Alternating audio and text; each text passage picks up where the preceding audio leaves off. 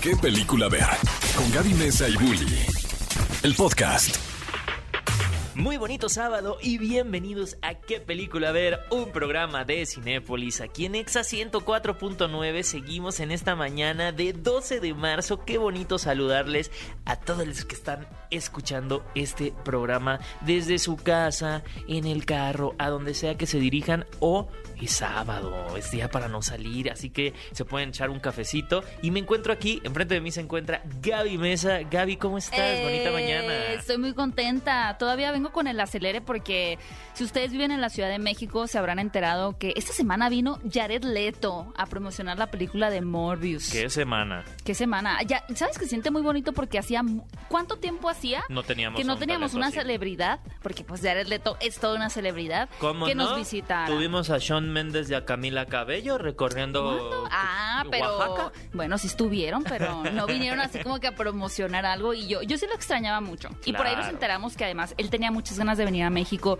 y tú tuviste una entrevista con Jared Leto por la película de la casa Gucci, donde además te dijo que le encantaban los tacos. No, él me dijo, es que limón". yo extraño el guacamole. Y Ah, el el guacamole, guacamole. De, de esta taquería. Y yo, pues, amigo, cuando vengas avisa. Y te claro, avisó. así que pronto, si ustedes quieren estar al pendiente de esa entrevista, esa plática, la pueden ver en las redes de Cinépolis. Yo necesito ver eso en Cinépolis, pues esperen muy pronto esa entrevista. Pero bueno, esta semana tenemos muchísimos estrenos y sobre todo una película que particularmente a Bully y a mí nos encantó, que se llama Belfast, que está nominada como Mejor Película en los Premios Oscar. Pero ¿qué les parece si antes de adelantarnos a lo que viene, compartimos los resultados de la encuesta de la semana pasada? Porque Batman sigue estando en la boca de todos. Ya creo que es la mayoría de personas quienes fueron a las salas de Cinépolis a ver esta película. Aquí, con ojos de profeta. ¿Por qué dijimos, con ojos de profeta? Con Mr. X, con el experto en Ah, Batman, dijimos, verdad, no se va a agotar en preventa, pero le va a ir increíblemente brutal. Yo bien a cuando esta fui a verla eh, la segunda vez estaba lleno. Uf. Yo muy ingenuamente quise comprar boletos para el Ay, mírala, no, mírala. no, pobrecita. Pero bueno, la semana pasada les preguntamos en las redes de Cinépolis, arroba Cinépolis en Twitter, quién era su personaje antagónico preferido de Batman. Las opciones eran el pingüino, el acertijo, Guasón o Gatúbela. Y miren, el que menos votos tuvo, que gachos son, oigan, fue el pingüino. Pobre Colin Farrell. Ni porque Colin Farrell, ni porque Danny DeVito han ¿Qué, qué gran ambos papel hace, ¿eh? buenos. Qué gran papel Colin hace en Farrell. esta película y logra salirse del cliché porque si a ti te dicen el pingüino, claro que te imaginas a Danny DeVito haciendo el- haciendo eh, Que también lo hacía espectacular. Que lo hace increíble, pero yo lo resumo en eso.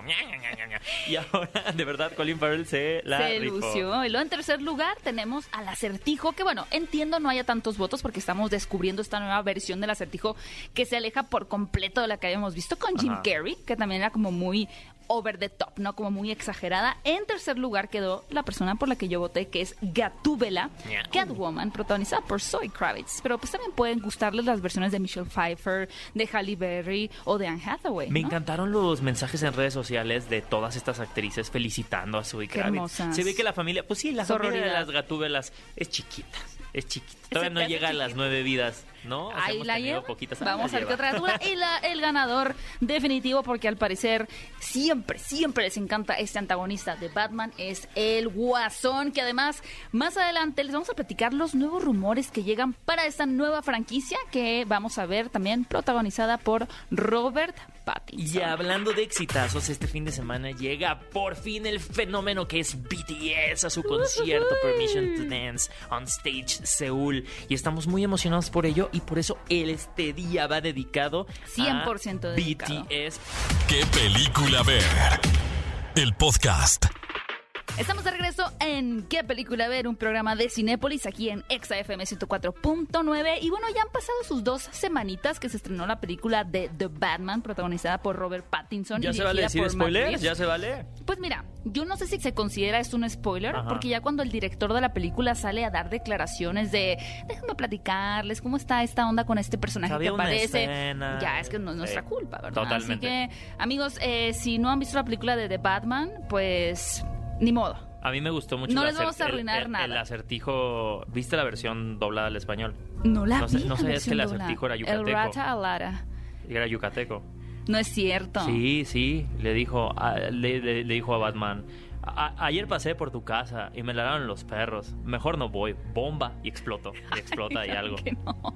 Es broma, amigo. No es sé por qué te estaba creyendo lo que me estaba diciendo, una sarta de mentiras. Pero bueno, si ustedes vieron la película y si no la han visto, seguramente también se enteraron en redes sociales. Tenemos un pequeño cameo de un personaje que, pues, inmediatamente pudimos imaginar que se trataba de El Guasón.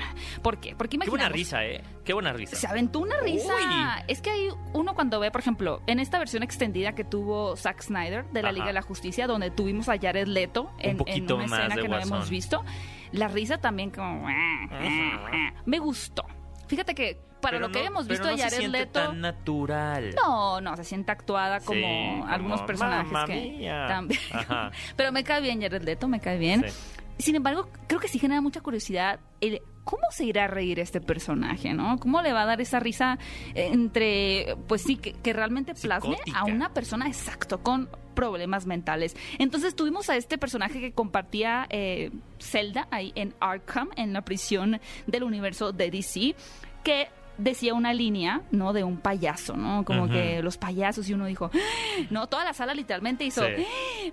que era algo que veíamos venir porque de pronto se habla mucho de que sin Joker, sin Guasón, no hay Batman, Ajá. ¿no? Es su antítesis, son a veces como que estos Es que es- este es curioso dueto eso, ¿no? imperdible. ¿Qué tanto puedes ponerlo y qué tanto puedes eludirlo? ¿No? O sea, que no que- puedes. no Nadie lo ha hecho. Nadie. No, la primera película de. Fíjate que la primera película de Tim Burton de 1989, que fue pues, finalmente la, la que vino a revolucionar, si lo pensamos de verdad, el género de superhéroes desde esa década, Jack Nicholson cobró un total de 90 millones de dólares. Qué impresionante. La mejor decisión de su vida. 90 millones. Que para ese tiempo estamos hablando de que era el sueldo dólares. más estratosférico todavía ahorita, ¿eh? que podía existir para Es más un- del presupuesto de muchas películas. Por ejemplo, una película como Mujer Maravilla cuesta 200 millones de dólares. Calcúlenle de la mitad. Toda la película, incluida sueldos. Esto es la mitad. Solo para Jack Nicholson por su guasón. Pero bueno, en recientes declaraciones, el director de la nueva película de The Batman dijo que, en efecto, este actor llamado Barry Keoghan, quien también pudimos ver en la película de Los Eternos. Me encanta. Me encanta Barry. Keoghan. Y también Qué aparece en El Caballero Verde Ujú. con Dave Patel. Eh, tiene un personaje también medio creepy. Le queda perfecto, ¿no? Él va a ser el Joker. Ahora, lo que no sabemos Y, y fíjate que cu- cuando, perdón porque te interrumpa, pero cuando, cuando lo vi en pantalla, cuando me di cuenta quién era, ay, ese fue el verdadero tú sí- acertijo de la ¿Tú película. sí identificaste que era Barry sí, Keoghan? sí, sí, sí. ¿Cómo le hiciste? Pues no sé, como que la cara, ¿no? Era como... Pero se le ve como medio destrozada, ¿no? Pues no, pero él- a él, sí- no sé, o sea, ya cuando, cuando me di cuenta dije, ese es el verdadero acertijo de la película, porque, jam- o sea, era la opción más obvia Ah. que no vi enfrente de mí. ¿Quién iba a ser el siguiente guasón? No hay otro. Él- Y otro. o sea, velo en todas sus actuaciones últimamente y es como, ah, era, el camino que tenía que recorrer para ser el guasón. De acuerdo. Ahora, lo único que no sabemos de momento es si lo vamos a ver en la segunda película de The Batman, que ya está casi aseguradísimo que tendremos una secuela, o en una tercera entrega, seguramente también rodeado de otros villanos. Pero bueno, este será el nuevo Guasón. No es universo compartido con el de Joaquín Phoenix, por si lo estaban esperando, no es el caso. Pero, Bully, ¿qué te parece si compartimos la encuesta de esta semana? uf, uf, uf, porque bien que esta semana tuvimos impactantemente el estreno de Permission to Dance on Stage Seoul. Les tenemos a todas las armies, las vamos a convocar en este momento para que nos respondan esta encuesta. ¿Qué es lo que más les gusta de BTS? Sencillito. A ver, las ver. opciones es su música o sus videos, o sea, su música slash videos, ellos, o sea, sus, ellos y sus personalidades incluidas, lo que transmiten, o sea, lo que les hacen sentir, o sus conciertos. Ay, está difícil. está ¿eh? difícil, Eso sencillito ¿verdad? era sarcasmo, ¿no? Porque está difícil la elección. Pero está súper buena la encuesta. Vayan a votar a redes de Cinépolis. Y la próxima semana les vamos a compartir los resultados. Y ya que andan por las redes sociales también votando, queremos decirles que tenemos en este programa de qué película ver cinco pases dobles para que se vayan al cine a ver ¿Qué, la película qué? que ustedes quieran, ¿Qué, además. qué? Y En cualquier parte de la. República, además. En cualquier parte de la República se pueden ir y llevar a un acompañante. O váyanse solos también. Se, se gastan un pase y luego el otro. Bueno, se gastan un pase y le dicen al de enfrente, yo te picho. Ay, pues sí. Es romántico. ¿Qué Está- tal si encuentran allá el amor de su vida? Pues no estoy tan segura de que sea lo más sano, pero... Sí. Bien Stoker como el Batman en la medio- película. está medio stalker como el Batman de Robert Pattinson. Eh, pero bueno, si quieren llevarse uno de estos cinco pases dobles, es súper sencillo. Solamente tienen que subir una captura de pantalla de que ya nos calificaron y de que nos siguen en Spotify o en iTunes en nuestro podcast de qué película ver. Vayan a seguirnos a estas plataformas de podcast. Y califíquenos.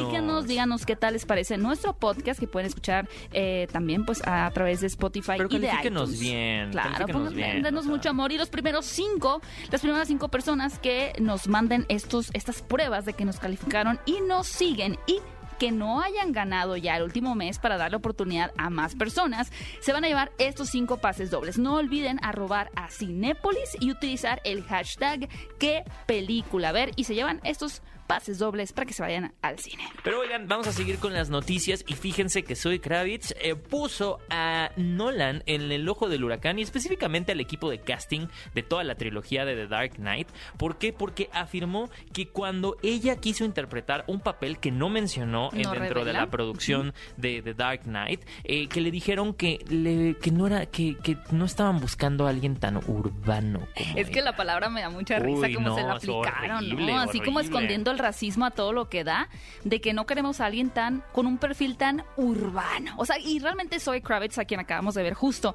dando vida a, a mi parecer, a una de las mejores gatúbelas en la historia de. de ¿Crees que haya sido para Gatúbela? No, no creo. No creo, por el tiempo, ¿no? Esta era específicamente, fíjate, era específicamente para, bueno, si era de Dark Knight Rises, que sí es donde aparece la gatúbela de Anne Hathaway. O sea, no me parecería tan descabellado, sobre todo considerando que ella, no, si tú hubieras pensado que venimos solamente de Michelle Pfeiffer, que es una gatúbela hiper blanca, pero ya teníamos el, el precedente de, De Halle Berry, Halle Berry. entonces yo creo que para Zoe Kravitz y sus representantes sí hacía sentido el decir, claro, tú también Ah. puedes ser gatúbela, ¿no? Esta cosa de la piel, afortunadamente, gracias al cielo, pues ya está cada vez dejando de ser como un filtro. ¿no? De que si cuál es tu color de piel ya no es una limitante o ya no es tanto una limitante ¿Para qué- personaje puedes interpretar? para abordar exactamente diferentes personajes. Podría haber sido Gatúbela, pero ella se hace mucho énfasis en cómo le pareció hiriente el que utilizaran el término perfil urbano Ay, que no, no, estamos no, buscando. no, qué pero mira, les cayó la vocación, ¿no? ahora Les cayó la ahora boca. tienen a una gatúbela increíble. A mí me pareció fenomenal Zoe Kravitz y lo que más destaco de esta película es definitivamente el cast. Y hablando de casts épicos, fíjense que llegó la noticia esta semana de que tendremos la película Soy Leyenda 2. Soy Leyenda y 2. además de tener a este Will Smith, vamos a tener a Michael B. Dios, que Jordan. Como, hombre. es que, Mira, Michael B. wow. Jordan a mí me lo puedes poner en una comedia, en una película de acción, una película de terror, una película de super. Yo la voy a O ver. una película que tenga todos esos géneros juntos, Todo. lo acepto. De verdad, eh, ya si a mí en, en el tráiler me dicen la película de Michael B. Jordan, yo voy a estar ahí. Creo que a mí terminó de conquistarme este actor con la nueva eh, con las nuevas entregas de Rocky, ¿no? Que es estas Claro. películas de Creed. La verdad, a mí las películas de boxeo en general me gustan.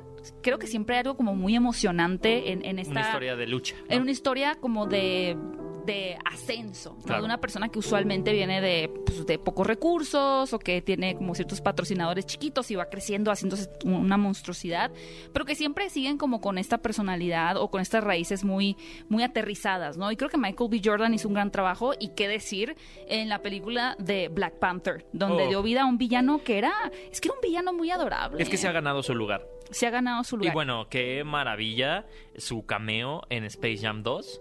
A mí me, es, es la escena que más me da risa cuando el pato Lucas dice, sí, tengo a Michael Jordan. Y en eso sale Michael B. Jordan. Y es como, no, tonto, no es Michael B. Jordan. A ver, pero tú tenías esperanza de que saliera Michael Jordan? Yo Pero es que yo no sabía hacia dónde. Ajá, claro, yo pensé que Michael Jordan iba a salir y dije, estos me la Yo aplicaron. dije, sí le yo, bien". yo dije, sí le haber llegado el precio Warner y lo metieron. Pero bueno, Michael. Jordan va a acompañar al nominado al Oscar en esta eh, próxima entrega 2022, en marzo, que, que tendremos los Oscars. Estén súper pendientes porque tendremos muchas sorpresas aquí en, en- en este programa en Cinepolis. Va a acompañar a este actor nominado en una secuela de Soy Leyenda. Aún desconocemos la trama, sin embargo, pues recordemos que la primera película contaba la historia de este hombre que era inmune a una extraña pandemia. Así que pues seguramente Ñaca, ya ñaca. vamos a poder sentirnos más identificados que nunca. Oigan, y hablando de más cast, eh, llegan noticias de Dune 2, Duna 2, la segunda parte que nos sorprendió a todos porque todos pensábamos que iba a ser una entrega en solitario y en eso pues sabemos que le fue muy bien. Pácatelas. Pácatelas, Denise Villeneuve nos dijo, pácatelas, ya está su segunda parte. Y pues fíjense que ahora se rumorea que Florence Pugh y Paul Dano van a incorporarse a esta Paul película. Dano. Ese y sí me Paul agarraste en curva, Dano ¿eh? interpretando a uno de los villanos, al nuevo villano de la saga. Lo necesitamos. Además, es, esos rumores dicen que Florence Pugh pues, están en negociaciones para dar vida a la princesa Irulan, que pertenece a la casa Corrino, que prácticamente es la esposa de Paul Atreides, Y- a quien y- da vida Timothy Chalamet. Y si ustedes no entendieron nada de las palabras que Gaby Pues- acaba de decir, nosotros tampoco, porque es bien complicada la trama de Duna, así que la pueden volver libro a ver. O la pueden ver en Cinepolis. Oye, y Florence Pugh también está ahorita eh, en competencia con otras actrices para dar vida a Madonna en Wow. la biopic de Madonna, que ha sido como bastante Yo solo vi la imagen y aparecía Dualipa en las contendientes y nada más los memes decían como salte de ahí, Dualipa, esa no es Esa tu no es tu familia. familia, no. Dua Lipa va a protagonizar pronto una película también con Henry Cavill, que, híjole, yo creo que también va, va a romper en audiencia. Pero bueno, Florence Pugh, pues ya estaba más que consolidada como una gran actriz y viene con muchos proyectos. También una película Claro. dirigida por Olivia Wilde junto a Harry Styles. Qué bueno eso que suena que- genial. eh, Digo, Florence Pugh desde desde desde mm, es mu- Mujercitas. Mujercitas, Sí. le, le- le fue cañón, ¿no? Pero Y estamos hablando que Midsommar Sí, fue que el, el punto en el que todo el mundo dijo, ¿quién es esta mujer y qué talentosa es? Digo, Y ya que te conviertes como en un... No, no sé si es un meme, pero la imagen de. Florence Pugh con la corona de flores de, sí le dio vuelta al mundo. o viendo espantada y diciendo, ¡ah! Es que esa película es potente. También la pueden ver en Cinepolis Click. Es que son las eh, Scream Queens contemporáneas. Tenemos a Mm. Florence Pugh, tenemos a Tony Collette. Sí, estoy de acuerdo con eso. Y bueno, finalmente también pues llegaron varias noticias, eh, como algunas imágenes en redes sociales de la nueva película de Peter y Wendy. También un primer vistazo a Pinocho que, mira... ¡Qué precioso sí, está! Es Pinocho, es como este Pinocho? peluche de Pinocho que tienes. Ajá. Disney yo, yo creo que dijo esta vez, vamos a hacerlo igual. Cálcalo. Sí, agarra el Pinocho ese que tienes ahí en la tienda y vamos a hacerlo de madera y ahí está tu Pinocho. Y Gepetto es interpretado por Tom Hanks, eh, que Tom Hanks también un poquito ya medio que nos cansa con el papel de chico bueno. Pero ¿no? tenemos en comparación a Joseph Gordon-Levitt interpretando a Gepetto. A Pepe Digo, Grillo. a Pepe Grillo, perdón. A Pepe Grillo, a Pepe Entonces Grillo. va a ser bastante interesante Se ve adorable. va a ser muy interesante entendiendo las nuevas tecnologías de animación que tiene Disney, ¿no? Lo vimos en Encanto, Mm. ¿no? Al, al final a mucha gente le podrá gustar o no la película de Encanto, pero visualmente estamos viendo como independiente a Pixar, Disney Animation Studios, o sea, quienes hicieron la película de Encanto, que ahorita está nominada a un Es que premio ya de se la confunde un poco por la misma, por la ejecución en 3D, ¿no? Antes Claro. era más fácil diferenciar. Antes decías, ah, es una película de, De Pixar, Pixar. porque Pixar son los mejores haciendo las películas en 3D y se ven increíbles. Bueno, aguas porque Disney, Atención. Disney Animation Studios les está pisando los talones y vamos a tener esta película con unos efectos que les puedo asegurar no se han visto nunca. Ay, se ve precioso. Pero, cinéfilos, eh, no se vayan, quédense con nosotros porque más adelante les vamos a platicar cuáles son las películas que llegan a la cartelera esta misma semana. Y también vamos a platicar con Eric Elías, quien está precisamente estrenando una película que se llama Cuarentones. Y aquí nos va a venir a platicar por qué, por qué hay que ver esta película en las salas de Cinepolis. ¿Qué película ver? El podcast.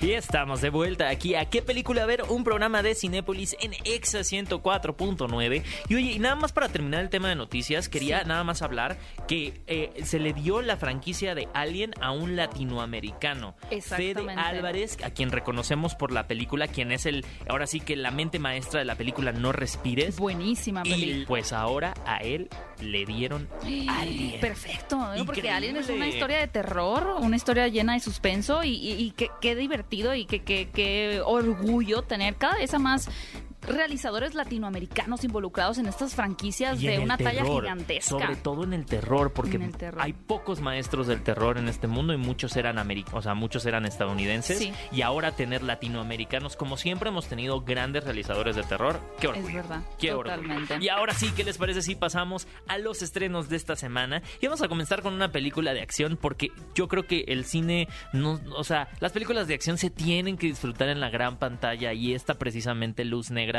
que nos trae de nueva cuenta a nuestro queridísimo Liam Neeson, que fíjense que yo, yo siento que en esta película ya tuve la oportunidad de verla, ya podemos ver a un Liam Neeson que reconoce que lleva 15 años haciendo películas de acción. Me explico. O sea, Ok, como que, la experiencia que él tiene fuera de las películas también ya las hizo parte de la narrativa en sus personajes. No, yo creo que ya reconoce que está creciendo, o sea, ya Ajá. reconoce que no es el mismo héroe de acción. y que- y que- Físicamente. Y que, físicamente, eh, y, y eso me encanta, ¿no? Estamos con, ante, ante una película en donde eh, interpreta a este eh, Travis Block, que es un agente eh, de gobierno que ya está retirado, pero que desde la sombra es el que encarrila a los agentes actuales, o sea, a los agentes jóvenes, cuando se les van las cabras. Como una especie de mentor. Exacto.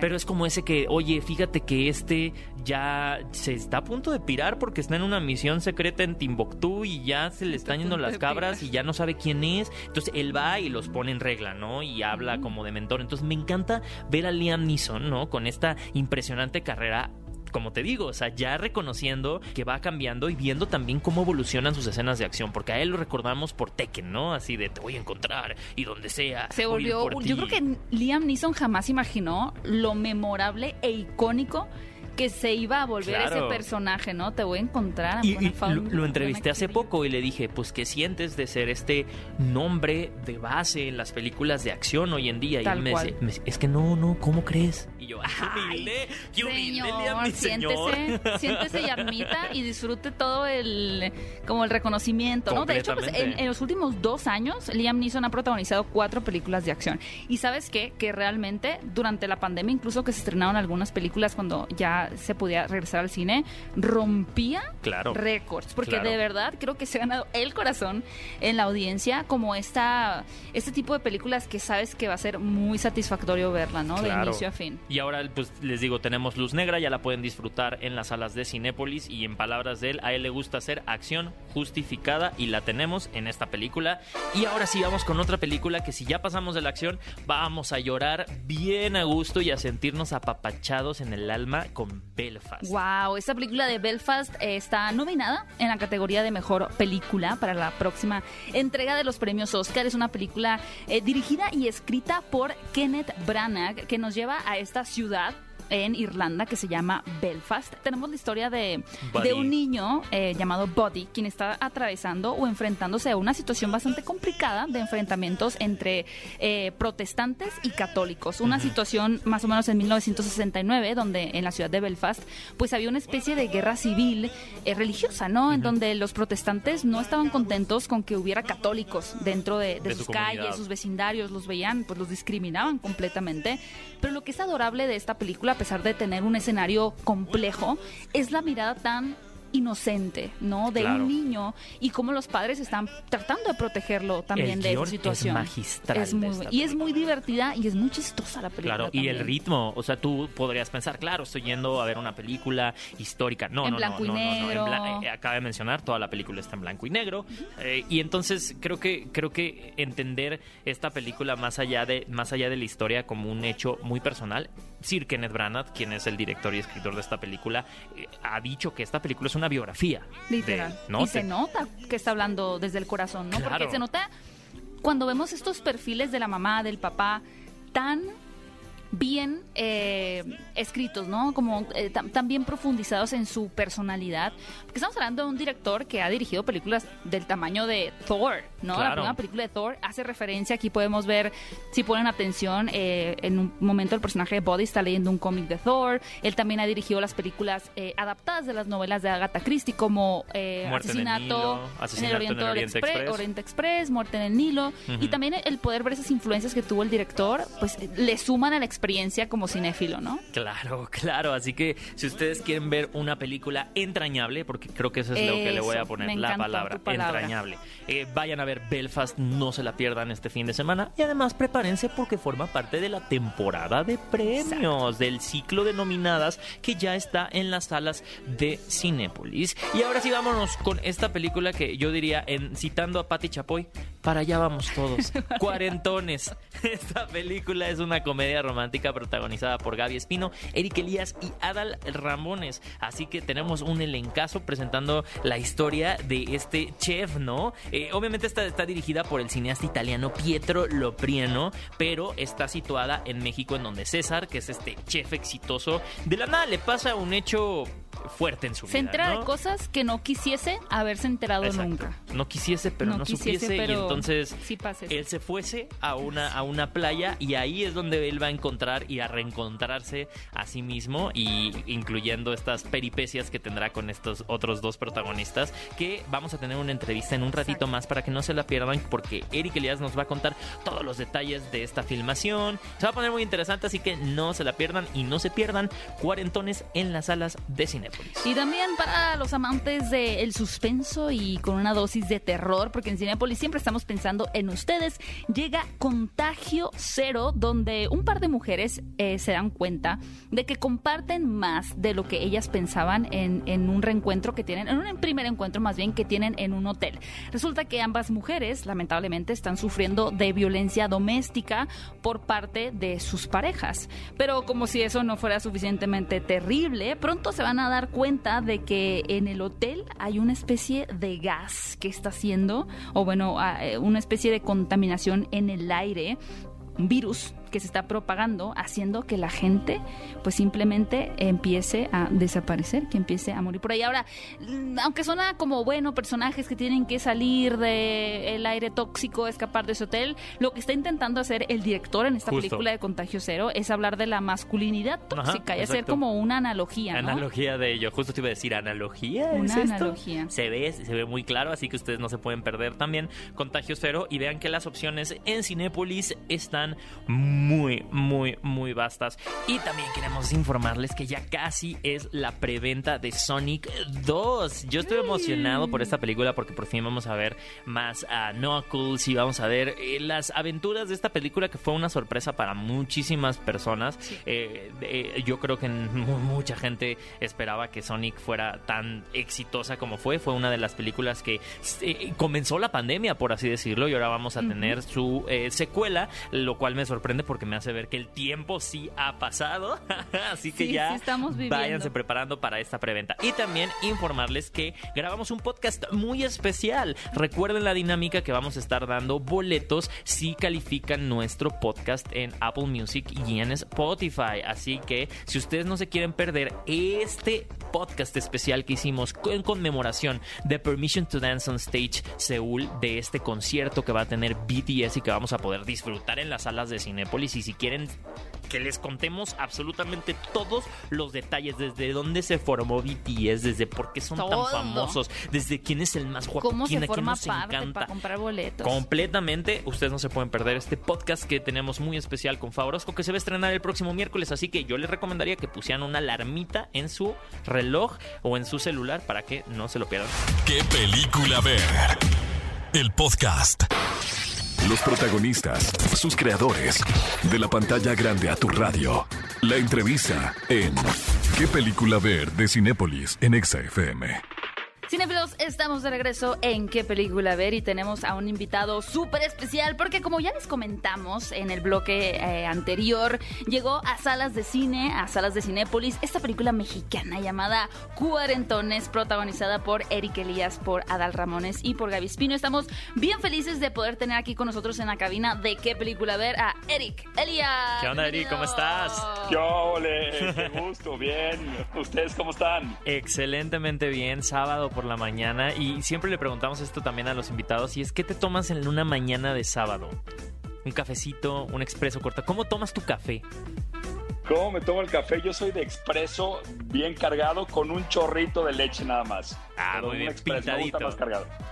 Pintadito, exacto. Excelente, entonces seguramente vienes con toda la actitud que nosotros venimos porque eh, viene esta, esta película, a mí me, me encantaría primero preguntarte cómo se siente también regresar a las salas de cine ya eh, con las cosas un poquito más relajadas. Pues contento. Yo creo que también más que como, como actor presentando este proyecto, también como espectador. Ya me urgía echarme unos palomitas ahí sentado en el cine normal, pero pues feliz de que hay muchos proyectos y muchos proyectos mexicanos también ahora en cartelera, entonces compartiendo con, con grandes amigos y presentando este proyecto que es una comedia muy divertida para toda la familia, que también está rico irte a echar al cine con toda la familia completa. Y está bien divertido el título, ¿no? Cuarentones. Creo que ya eh, socialmente vemos un título como ese y a cada quien nos puede decir una que otra cosa hasta que lleguemos a esa edad y dice, no, no, no, a ver, no era, no era, no era como yo pensaba, no, no, no se estén burlando. Pero para ti, Eric, ¿qué, qué representa la palabra cuarentón? Cuarentón, fue duro, ya estoy, ya pasé los cuarentas, ya me llegó esa crisis, ya la superé, ya lo viví.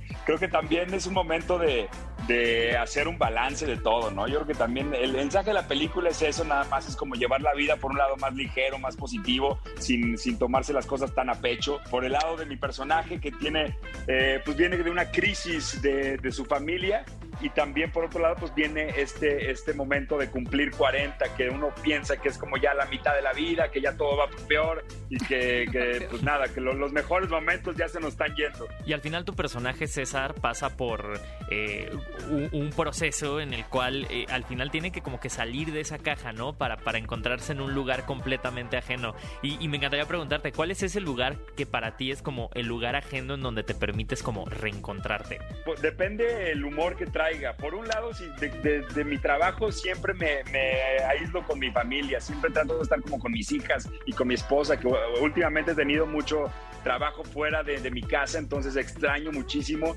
y mi refugio donde más me siento en confianza es con mi familia. Y por otro lado, este, yo soy muy de estar encerrado y me gusta mucho pintar. Entonces me gusta encerrarme mucho a, a pintar. Ahí es donde me, me expreso más y me, me relajo y me, des, me, desconecto de todo. Qué lindo eso. Y, y además, eh, hablando un poquito como de la pintura y otras formas de arte, también tenemos el arte culinario que está presente en claro. esta película con la comida, con esta competencia que tienen, sobre todo eh, considerando que está dirigida por, eh, por Pietro Loprieno, ¿no? Que es un director también pues que trae toda esta visión italiana que compagina muy bien con los mexicanos que nos encanta comer, que nos encanta la comida. Entonces, me gustaría que nos platicaras un poquito cómo esta parte de la comida forma parte activa también del embrollo en el que se ven eh, los personajes. Y sí, también Híjole. fue una comedera en el set. Y sí, también fue, o estaba ya todo. Fue una comedera total y aparte yo soy yo soy el más eh, de la junk food, de hamburguesa, pizza, Super pasta, foodie. chicken fingers, todo el foodie de, lo traía. Entonces creo que creo que cuando leí el guion por eso dije que sí. Y este y en el set también tuvimos pues obviamente asesoría por chefs de, de un hotel donde estuvimos filmando en Cancún. No. Nos ayudaron mucho a Adal y a mí a varias clases que tuvimos de, de, platillos que requería tener este conocimiento desde cómo agarrar los utensilios o cómo cocinar este pues lo que íbamos a presentar entonces tuvimos esa asesoría y este y pues nada fue muy divertido con Adal la verdad que es un, es un de que llegaste sí, con nuevos dotes culinarios sí. oye y bueno sabemos que compartes título con la talentosísima Gaby Espino que además es hermosa persona y con nada la demás sí. o sea leyenda no cómo fue eh, al principio esta interacción y sobre todo también darte cuenta que ibas a compartir pantalla con ellos. Pues todo, creo que fue un combo bien, bien interesante lo que se juntó con este guion. También me gustaba mucho el tema que el director haya sido italiano, que tenía un tono muy, muy de él, es un guion de él, entonces lo tenía muy claro y, y es, un, es una, maneja la comedia un poco distinto a lo que, a lo que se hace en México y Adal que es un máster en, lo que hace, ¿no? Creo que Adal para mí fue un maestro enorme durante la grabación, durante los ensayos, yo me puse en sus manos desde el principio porque pues yo lo admiro mucho de su trabajo y este y pues nada hicimos un combo bien padre con Gaby también creo que fue muy divertido también la filmación cinco semanas aislados en Cancún creo que también wow. eso lo pudimos disfrutar bastante no no no nos quejamos. Genial. Eric pues nos encantaría eh, ya las, ya se estrenó esta película en salas de Cinépolis que puedas invitar a toda la gente que nos esté escuchando aquí en qué película ver a que no se pierdan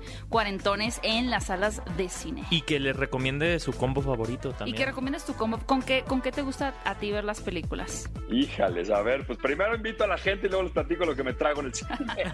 a toda la gente, pues nada, invitarnos, ya está en cines, hay que recuperar todo este rollo de ir al cine que está muy divertida, es una película para toda la familia, cuarentones, no se la pierdan y pues nada, yo me echo siempre unas palomitas acarameladas que me gusta así de las de mitad caramelo y mitad este, saladas, ahí las voy revolviendo y una Coca-Cola grande diet bien sí, grande. Claro, para compensar. De mi team, para compensar. No? Muchísimas gracias, Eric. Pues ahí lo tienen, Eric Elías, protagonista de la película Cuarentones, junto con Gaby Espino y Adal Ramones, que no se pueden perder porque ya está en las salas de Cinépolis. Así que les recomendamos que vayan a ver esta película este fin de semana. ¿Qué película ver? El podcast. Estamos de regreso en ¿Qué película ver? Y ya les dimos las recomendaciones para ver este fin de semana en las salas de Cinépolis, los estrenos que llegan. También les platicamos diferentes noticias, así que si ustedes nos acaban de sintonizar, no se preocupen porque al terminar este programa en vivo aquí en Exa FM podrán encontrarlo completo también en la versión podcast en las diferentes plataformas de podcast. Así que, bueno, pues vayan a escucharlo. Esperemos que lo disfruten muchísimo, tanto como nosotros compartiendo estas noticias de cine y obviamente ha llegado el momento de darles la recomendación de la semana que, bueno, como comenzamos diciendo desde el inicio, este programa está completamente dedicado a todos los ARMY, a los fanáticos, fanáticas de BTS, así que nuestra recomendación es pues una gozada que pueden también ustedes tener en la plataforma de Cinepolis Click. Y que qué cool, ¿eh? Que llegue a la plataforma de Cinepolis Genial, porque luego no es tan fácil MTV Unplugged, que yo ya lo me puse a verlo, obviamente para prepararme para Permissions to Dance on Stage. Para calentar motores. Claro, claro. Porque al final creo que, miren, presentaciones de BTS hay muchas, hay muchísimas. Pero lo que lograron en este eh, especial de MTV es algo que incluso yo no había visto en, en, muchos unplugs, ¿no? O sea, eh, de hecho, lo que me encanta es que ellos mismos hacen la producción como de sus videos. Entonces, este MTV Unplug no fue como que producido por la gente de MTV. O sea, no es como que se presentaron ellos y nada más que llegaron y se sentaron y se fueron. Eso no, no fue así. Efectivamente, ¿no? Y este además se grabó en pandemia, entonces eh, eh, lo grabaron desde, desde Corea del Sur y ya se editó, se preparó y lo pudimos eh, atestiguar. Y desde que empiezan con Dynamite, a mí me parece que pone todo el mood y podemos dar como yo siento que es un buen, para la gente que no sea tan cercana al tema de BTS, es como una muy buena probadita de lo que es el grupo, ¿no? Claro, en su versión además, como lo dice el título, Unplugged, que es acústica, que pues hay, muchos grupos, incluidos grupos mexicanos, que han pasado por este formato, pero BTS eh, se convierte en el primer grupo surcoreano en presentar un concierto de esta manera, además de que también tienen una interpretación especial del el grupo Coldplay, de una canción del 2005, que seguramente muchos de ustedes conocen también, que es Fix You, y por supuesto que van a interpretar algunas de las canciones más emblemáticas en este especial de BTS Unplugged, que tiene una duración de 27 minutos. O sea que se pueden relajar, escuchar las canciones, ¿no? Sin ninguna presión. Lo pueden poner y luego lo vuelven a repetir y luego lo repiten de nuevo y luego lo repiten de nuevo. Puede ser una buena forma de bautizar a alguien si lo están tratando de llevar al, al Army, de decir, mira, pues dame media hora de tu tiempo, ¿no? Siéntate aquí a gusto conmigo, vamos a ver este especial que pueden encontrar en Cinepolis Click en este, bueno, estamos muy felices de recomendarles este especial eh, BTS Unplugged que pueden encontrar porque pues este fue un programa dedicado a BTS. Claro, y aparte ese cover de, de Fix You está bien bonito y eso fue lo que les abrió, miren, fíjense fíjense que Coldplay casi nunca deja que bandas les, hagan, covers y efectivamente fue eh, e, ellos en un interés de decir, oye, es que nos encanta esta canción. Bueno, nada tonto Coldplay. Nada, y nada tonto de las dos partes. Entonces eh, se dio, se dio Coldplay y tuvimos este, esta, esta canción que luego eventualmente llevó a la colaboración que tuvieron Coldplay y BTS, ¿no? Entonces, qué fuerte, qué padre. Y si ustedes quieren revivir esto, no se pierdan el MTV Unplugged de BTS en Cinepolis Click. Y se nos ha acabado el tiempo. Muchas gracias por acompañarnos en este programa para platicarles de todo lo que sucede en el mundo del cine. Bully, ¿cómo te pueden seguir en tus redes sociales? A mí me pueden seguir como arroba Héctor Trejo. Y a ti, Gaby, ¿cómo te pueden, seguir? como arroba Gaby Mesa 8. No dejen de seguir la cuenta de Cinépolis, arroba Cinépolis. para que, además, para que participen en la encuesta de la semana donde les preguntábamos qué es lo que más les gusta de BTS. La próxima semana estaremos compartiendo los resultados. Muchas gracias por escucharnos. Y, califiquen, y califiquen nuestro podcast. Califiquen nuestro podcast en Spotify. Se puede poner sus cinco estrellitas. Y recuerden que nos vemos en un siguiente episodio. Y esto fue ¿Qué película ver? El podcast. Ve a Cinépolis y utiliza el hashtag ¿Qué película ver? Escúchanos en vivo todos los sábados a las 10 de la mañana en ExaFM 104.9.